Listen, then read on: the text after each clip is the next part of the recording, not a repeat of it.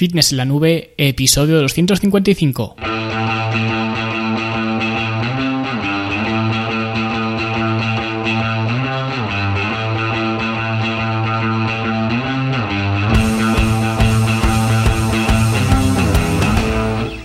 Bienvenidos a todos un viernes más aquí a vuestro podcast a Fitness en la Nube donde hablamos de fitness, de nutrición, de entrenamiento donde cada viernes, cada semana os traigo las técnicas, consejos, estrategias, trucos y como lo queráis llamar para que construyáis un mejor físico y tengáis un estilo de vida más activo y más saludable.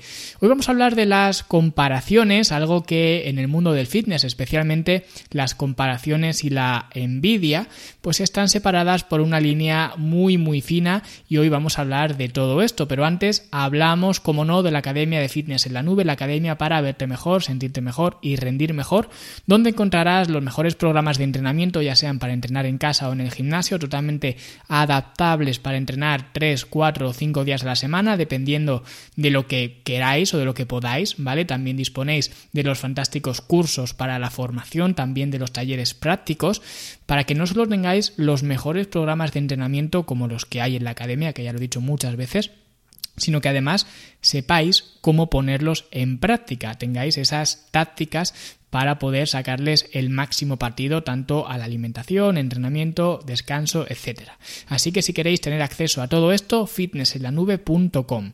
Y nada, vamos ya con el tema de hoy, que es el tema de las eh, comparaciones, y es que especialmente desde las eh, redes sociales, desde que las redes sociales llegaron a nosotros, pues las comparaciones se han convertido quizás en un pozo eh, tóxico que ha sido absorbido por la envidia y los celos. Y esta es un poco mi opinión y la visión que tengo especialmente de las redes sociales, porque antes los logros de los demás estaban en un círculo más cerrado, se quedaban, digamos, en petit comité y era fácil destacar, pero ahora con las redes sociales los logros que tienes tú pues quedan diluidos totalmente cuando alguien en la otra punta del mundo tiene mucho más que tú y ha conseguido más de lo que has conseguido tú y de lo que vas a conseguir nunca tú. Y no ni siquiera en la otra punta del mundo, sino en la ciudad de al lado o en tu misma ciudad. Hay gente en todos sitios que ha logrado más cosas que tú. Y antes directamente es que no te enterabas y ahora sí. Y no solo es que ahora te enteres, es que te lo restriegan por la cara cada vez que abres el, el Instagram. Porque yo lo he dicho muchas veces, ser el más en forma de tu familia suele ser algo fácil. Ser el más en forma de tu escalera de vecinos es también algo fácil. Incluso si vives en un pueblo pequeño, ser el más en forma de tu pueblo sigue siendo algo, aunque no sea fácil, es algo asequible. Pero ahora con las redes sociales ya es que no hay fronteras, está todo súper globalizado y vas a encontrar a gente mucho mejor que tú a todas horas. Y esto hay gente que lo lleva bien y hay gente que no lo lleva tan bien, porque al lado de esta gente parece que lo que tú tienes vale menos solo porque la otra gente tiene más. Y eso es lo primero que se tiene que aprender, que lo que la otra persona tenga no define lo que tú eres. Por eso me gustan tan poco las redes sociales y por eso le he recomendado a muchas personas, especialmente mujeres, por qué no decirlo, que dejen las redes sociales porque les están haciendo polvo psicológicamente, porque no son capaces de valorar lo que ellos tienen cuando constantemente están viendo a otra gente que tiene más. Es como lo que digo en, mi libro El lunes empiezo, que especialmente en el mundo del fitness la gente le da por seguir a otra gente en las redes sociales simplemente por el físico que tienen. Tú tienes un eh, cuerpo bonito y encima subes eh, fotos un poco subidas de tono y te garantizas un chorro constante de seguidores. Y hacer esto siempre me ha parecido bastante estúpido. Seguir a alguien solo por su cuerpo, pues es como seguir a alguien solo por el coche que tiene. Si tú solo sigues a gente que tiene Ferraris y los sigues a esas personas únicamente porque tienen Ferraris, va a llegar un momento que hasta que tú no tengas un Ferrari no vas a estar feliz. Y lamentándolo mucho, casi ninguno de nosotros vamos a conducir nunca un Ferrari en nuestra vida. Por lo que nunca vas a estar feliz porque siempre estarás persiguiendo aquello que ves que tienen otros y te acabas deprimiendo porque los, los demás tienen cosas que tú no tienes y que encima te gustaría tener. Sea un coche, sea una casa, sea un reloj, sea un cuerpo, da igual. Pero estás usando lo que tienen los demás para valorar lo que tienes tú, y esto es un error. Y por eso las comparaciones hacen más daño que beneficio, porque la gente está mal de la cabeza. Y cuando yo le digo a alguien con este perfil que se aleje de las redes sociales, como del demonio, nadie me hace caso. Porque nos gusta estar conectados, porque nos gusta abrir el Instagram, el Facebook, nos gusta ver lo que hacen nuestros influencers favoritos, aunque luego nos sintamos mal por todas esas cosas que ellos tienen y nosotros no. Que luego encima no nos damos cuenta de que todas estas cosas son una película, son mentira, que las redes sociales son la mentira más grande que se ha escrito nunca, que la gente es muy embustera, que la gente muestra casas que no son suyas, coches que no han pagado y vidas que no tienen.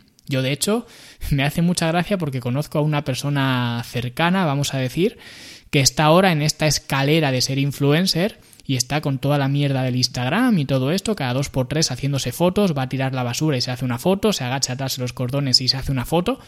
Y me hace gracia que esas fotos las publica habitualmente con frases motivadoras, inspiracionales de estas, ¿no? De Mr. Wonderful, a lo mejor sale mirando una puesta de sol y te pone persigue tus sueños, ¿no? Cosas de estas tan casposas que me da de ver que de hecho ya la silencié para no ver más cosas de estas, ¿no? Porque yo me meto poco a las redes sociales, pero siempre que me meto pues me la encuentro ahí, así que ya la silencié, aunque le tengo mucho cariño, pero ya digo, no quiero ver nada más de esto. Pero me hace gracia porque va por las redes sociales haciendo apología de que hay que ser fuerte, que te debe dar igual lo que piensen los demás, que si luchas lo consigues, y luego es la persona mentalmente más inestable que yo he conocido nunca. La típica persona que lleva toda su vida a dieta sin ningún resultado, que cuando le pones la realidad delante se pone a llorar y este tipo de cosas. Y luego, en las fotos de las redes sociales, parece una puta amazona, que puede con todo y que orienta a los demás, además ahora está siendo coach y todo este tipo de cosas, ¿no? Y me hace gracia porque esa persona no es ella, y eso pasa con la mayoría de personas o de perfiles de Instagram o de redes sociales. Y creo que la gente así deja pasar una oportunidad muy importante de ser ellos mismos. Y en lugar de decir el éxito que has tenido con la dieta tal o el producto pascual, cuando todo el mundo sabe que es mentira, especialmente la gente que te conoce en persona, en lugar de hacer esto para crearte un ejército de seguidores, crea ese ejército de seguidores compartiendo lo que realmente te ocurre a ti y cómo te sientes realmente si quieres hacerlo. Yo en las redes sociales no recomiendo compartir vuestra vida, yo ni lo hago ni lo haré, pero puestos a compartir una vida, joder, comparte la tuya, no compartas la de un alter ego que te has creado porque de esta forma es como vas a poder ayudar a la gente que se van a sentir identificados contigo. Si compartes tu vida, no si compartes la de otra persona que no existe. Porque si compartes tu vida, vas a encontrar personas que se van a sentir igual que tú, que van a pasar por los mismos problemas, ¿vale? Que al igual que tú, pues quizás llevan toda la vida a dieta y tu experiencia, pues quizás les pueda ayudar. Pero no te inventes un personaje, porque esto lo que hace es que cada uno se vaya inventando un personaje mejor y mejor y mejor, y las redes sociales se conviertan pues en un páramo de gente perfecta que puede con todo y que lucha por sus sueños. Y cuando una persona entra ahí, una persona digamos que tenga un poco de estabilidad mental, entra ahí y se compara con toda esta gente, pues básicamente tiene dos opciones, o quizás tres. La primera sería huir de las redes sociales, que es lo que yo recomiendo. La segunda sería hundirse cuando ves que todo el mundo tiene tantas cosas y tú no tienes tantas cosas. O puedes entrar en la rueda e inventarte otro alter ego para hacer que esa rueda siga girando, que es lo que suele ocurrir también. Por eso las redes sociales me parecen un pozo tóxico y yo realmente las utilizo lo justo y básicamente porque me dedico a Internet. De hecho, Instagram me lo abrí quizás hace un año y medio, hace un par de años, hace poco, ¿vale? Y me lo abrí porque es que la gente antes te buscaba en Google, pero ahora es que te busca en Instagram, ¿vale? Cuando quieres saber quién eres y tal. Así que me lo hice básicamente como tarjeta de visita, simplemente, ya está, sin más pretensiones. Pero sea como sea, las comparaciones que se hacen en las redes sociales no te hacen ningún favor. Y si no eres capaz de controlarlo, es mejor que te las quites. Porque aunque lo que vieras en las redes sociales fuera verdad, que ya te digo que no lo es, pero es que aunque fuera verdad, lo que hagan los demás y lo que consigan los demás no te define a ti ni condiciona lo que tú hayas podido conseguir. Porque la gente no se para a pensar esto, pero la vida no es un juego de suma cero. Para que alguien gane no es necesario que alguien pierda y que alguien en la otra parte del mundo o en el piso del frente, da igual, ¿vale? Tu vecino, el de el piso de enfrente o de arriba o el de abajo, que alguien tenga algo no significa que tú te sientas mal por no tenerlo. En lugar de eso, las comparaciones no deberían ser una rabieta porque tú no tienes algo que alguien sí que tiene, sino que deberían representar una oportunidad para crecer. Y esto, por ejemplo, y cuando hablo de este tipo de cosas me gusta eh, hablarlo o compararlo con las artes marciales, porque en las artes marciales se ve muy bien. Yo antes hice karate de, pequeño, de, de, muy pequeño, ¿no? Y me gustaba mucho la idea de los cinturones, de ver lo que otras personas eh, digamos, habían conseguido porque tenían un rango mayor que el tuyo, los que tenían cinturón eh, pues verde, cinturón azul, cinturón negro, ¿no? Ver lo que ellos habían conseguido.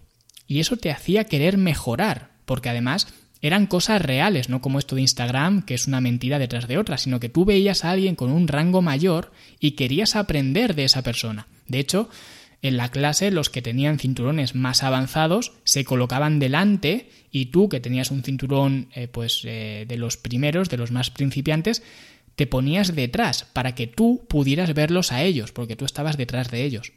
Por eso el cinturón blanco se coloca el último para que pueda ver a los que tiene delante y pueda aprender de ellos. Y luego también por una, eh, un tema de, de galones, ¿no? de jerarquía.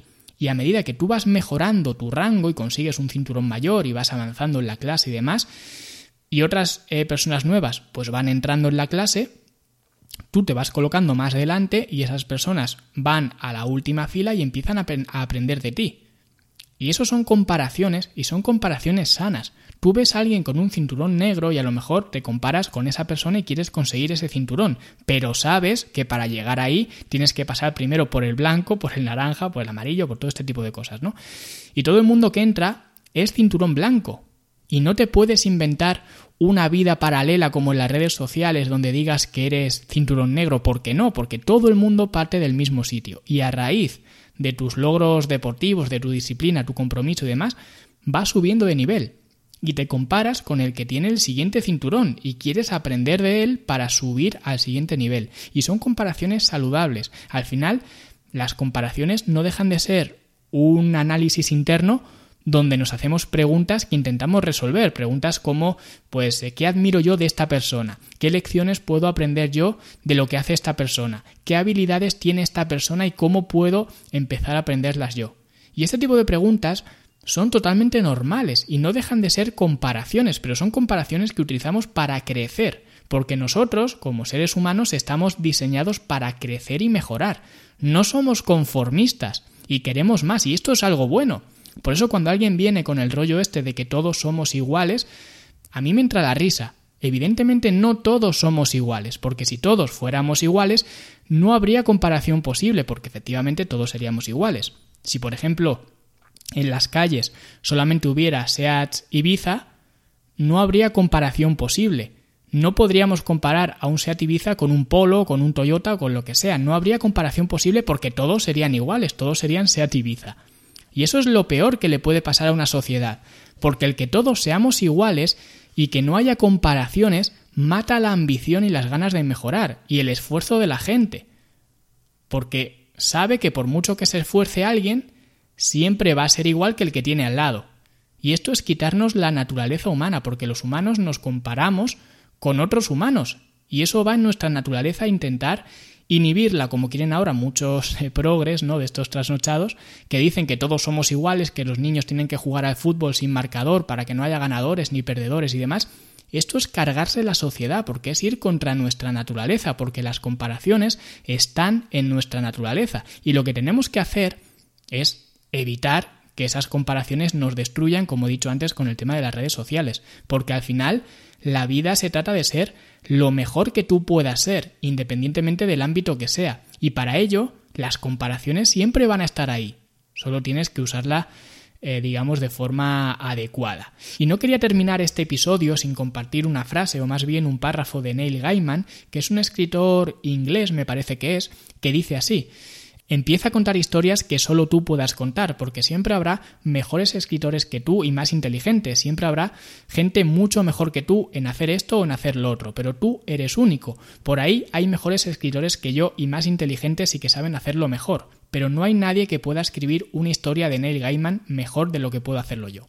Y esto evidentemente lo dijo Neil Gaiman, así que espero que os haya gustado el episodio, que hayáis entendido la utilidad real de las comparaciones y que las comparaciones son sanas y hasta necesarias en una sociedad, pero lo que no es en absoluto necesario es el pozo tóxico en el que se han convertido las comparaciones cuando vemos que alguien tiene o dice tener algo que nosotros no. Y creo que si aprendemos a gestionar mejor las comparaciones, podemos mejorar mucho tanto en nuestro físico, nuestro trabajo, en nuestra familia y en cualquier otro ámbito. Así que ya lo sabéis, las comparaciones no son odiosas o al menos no tienen por qué serlo. Y como siempre, muchas gracias por estar ahí un viernes más, por dejar vuestras valoraciones en Apple Podcast, vuestros me gusta y comentarios en iBox. Gracias por seguirme en Spotify. Espero que hayáis tenido un buen verano, aquellos que hayáis podido disfrutar vacaciones. Yo, si no ocurre nada, seguramente también desconecte un par de días ahora mientras estáis escuchando esto para volver la semana que viene con más ganas y con un nuevo episodio, como siempre, el viernes que viene.